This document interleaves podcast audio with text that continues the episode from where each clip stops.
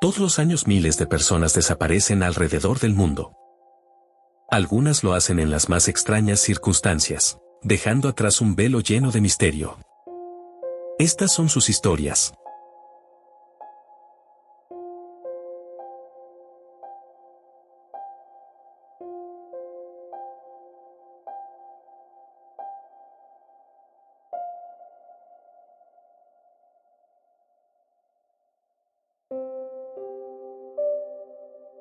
Hola, ¿qué tal? Bienvenidos a su podcast, Desapariciones Misteriosas.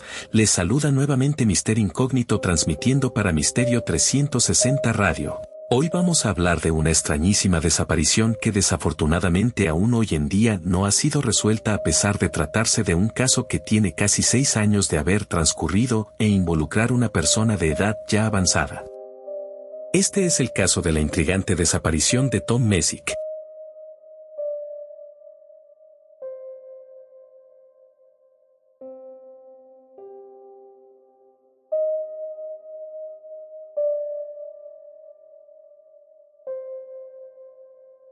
Tom Messick no era un cazador cualquiera, no solo tenía 55 años de experiencia cazando en compañía de sus queridos amigos y familiares, sino también había formado parte de la División Aérea número 82 como paracaidista. Sus amplios conocimientos le habían permitido durante un largo tiempo dedicarse a su pasión por las actividades al aire libre dando clases de técnicas de caza y supervivencia. De acuerdo a uno de sus hijos, la mayoría de cazadores alrededor de Troy, Nueva York, la ciudad en la que vivía, habían aprendido gracias a sus enseñanzas cómo cazar y sobrevivir en medio de la naturaleza.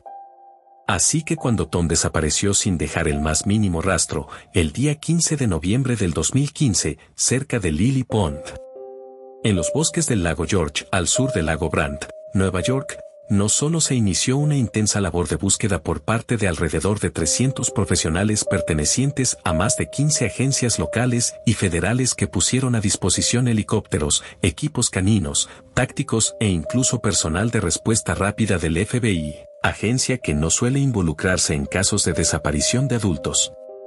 Fue tal el despliegue de los cuerpos de rescate que los lugareños empezaron a rumorear que la búsqueda se realizaba para encontrar a un importante político o figura mediática. A pesar de esto no se encontró ni una sola pista. La mañana en cuestión, Tom había asistido con un grupo de seis amigos y familiares a la zona ya mencionada. Alrededor de las 10 de la mañana se habían organizado en dos grupos, los vigilantes, el grupo del cual formaba parte Tom y compuesto por los cuatro miembros de edad más avanzada se encargarían de permanecer estáticos, usualmente sentados y formando una línea en medio del bosque con una separación de un par de cientos de metros entre cada uno de ellos. Deberían esperar pacientemente a que el resto bajara desde lo alto de una colina cercana con el objetivo de ahuyentar y empujar a los ciervos u otras piezas de caza en su dirección.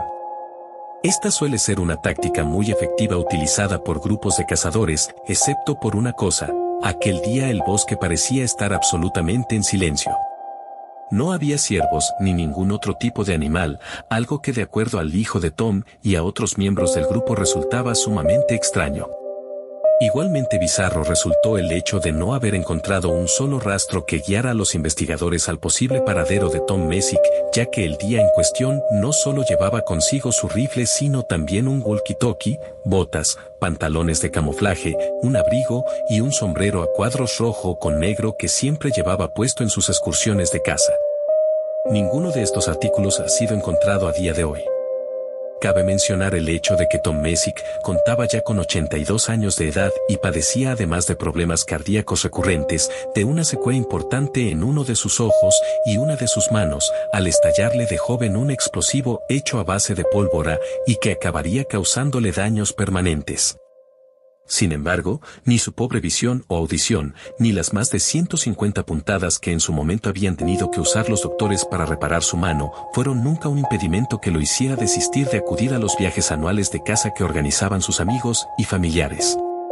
Ese último viaje, sin embargo, estuvo a punto de verse obligado a no formar parte de la excursión de casa anual debido a un motivo de salud un poco diferente, un brote de herpes zóster. Estos impedimentos físicos y el hecho de que se tratara de un avesado y rudo cazador con experiencia militar y conocimiento en tácticas de supervivencia debería contribuir a que aun si por alguna extraña circunstancia Tom se hubiera extraviado en el bosque o sufrido cualquier tipo de accidente, en el peor de los escenarios posibles su cuerpo o al menos algunas de sus pertenencias se habrían encontrado. Las labores de búsqueda y rescate las iniciaron sus familiares y amigos al darse cuenta de que no se presentaba a la reunión acordada, y estos se mantuvieron disparando tiros al aire durante toda la noche para guiar a Tom en caso de que se hubiera perdido. Pero decidieron darle aviso rápidamente a las autoridades que como ya mencionamos anteriormente llevaron a cabo una operación en la que cubrieron durante más de dos semanas una zona de bosque de más de cuatro millas cuadradas, de una manera sumamente organizada y con ayuda de tecnología y el apoyo de personal altamente entrenado. Los esfuerzos fueron en vano, a Tom Messick pareció tragárselo la tierra. En el 2018 sus familiares y amigos organizaron otro viaje a la zona para encontrar sus restos en caso de que hubiera fallecido, pero resulta sumamente extraño que ni aun con la ayuda de perros entrenados en la detección específica de cadáveres lo hayan conseguido. Las únicas hipótesis que podrían explicar que aún a día de hoy no se haya encontrado ninguna pista de su paradero es que haya sido secuestrado o haya abandonado voluntariamente el bosque. Sin embargo, el FBI que atípica y misteriosamente decidió involucrarse en un caso de desaparición, no pareció seguir ninguna línea de investigación al respecto. Al fin y al cabo quien en su sano juicio, querría intentar secuestrar a un hombre de 82 años que encima iba armado y se encontraba a unos cuantos cientos de metros de distancia de sus amigos y familiares quienes también iban armados. En cuanto a la segunda hipótesis, su familia afirma que no hay absolutamente ninguna razón por la que Tom hubiera decidido desaparecer y alejarse de ellos. Tres hechos que agregan aún más extrañeza al caso han sido señalados por algunos investigadores que se han preocupado por conocer más de cerca los eventos que rodearon a la desaparición de Tom Messick. El primero se menciona en el documental elaborado por David Polaides y titulado Missing for One One, de Hunted. En el tramo de la película en el que se habla del caso de Messick, uno de los miembros de la expedición de la que formaba parte Tom, afirma haber escuchado ese mismo día un extraño sonido que parecía provenir de la parte alta de la colina por la que bajarían los hombres que se supone debían ahuyentar a los ciervos. En su criterio se trataba de un ruido que jamás había escuchado en el bosque y que jamás volvería a escuchar. Un ruido difícil de describir y del que incluso habló a las autoridades que parecieron ignorarlo por completo.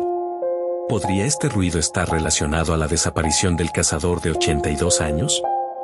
Y de ser así, ¿qué era aquello que lo provocaba? En segundo lugar estaba la ausencia total, no solo de presas sino también de ruidos naturales en el bosque. Este es un hecho que notaron no solo los compañeros de partida de casa de Tom sino incluso quienes formaron parte de las labores de búsqueda y rescate. Esta ausencia de animales y ruidos suele asociarse por lo general con la presencia de grandes predadores en una zona en particular. Sin embargo, hay que hacer notar que es muy poco probable que Tom haya sido atacado y devorado por un animal como un oso o un puma, ya que siempre que esto ocurre suelen existir en el lugar del ataque señales inconfundibles de una lucha como sangre, trozos de ropa, marcas de arrastre, por no hablar de gritos por parte de la víctima. Si este hubiera sido el caso, también se habrían encontrado partes del cuerpo que los predadores no suelen comer como el cráneo, huesos grandes u otros restos como el cabello o los dientes. Si la ausencia de ruidos y presas obedecía a la presencia de un superpredador en la zona, ¿de qué criatura podría tratarse? Y cabe preguntarse si la misma estuvo relacionada con la desaparición de Tom Messick, ¿Cómo pudo sorprender sin que éste pudiera defenderse a un hombre armado que se encontraba tan cercano a sus amigos y familiares. El tercer y último hecho no resulta menos importante ya que tiene que ver con la desaparición aún no resuelta de otro cazador también en la costa este de los Estados Unidos, tan solo 10 días después de la desaparición de Tom Messick. Se trató del caso de Frederick Fritz Dram. Un hombre que fue visto por última vez la mañana del Día de Acción de Gracias en su propiedad de casi 70 hectáreas ubicada en Saratoga, Florida. Al igual que Messick, Adram pareció tragárselo la tierra. Si deseas saber más acerca de la desaparición de Frederick Fritz Dram y las semejanzas que guarda con la de Tom Messick, En un futuro cercano publicaremos un episodio exclusivo para suscriptores de nuestro sitio web acerca de dicho caso. También podrás encontrar material adicional relacionado a la desaparición de Mesic. Te invitamos a suscribirte de manera gratuita a nuestro sitio web haciendo clic en el link que incluimos en la descripción. Hasta pronto.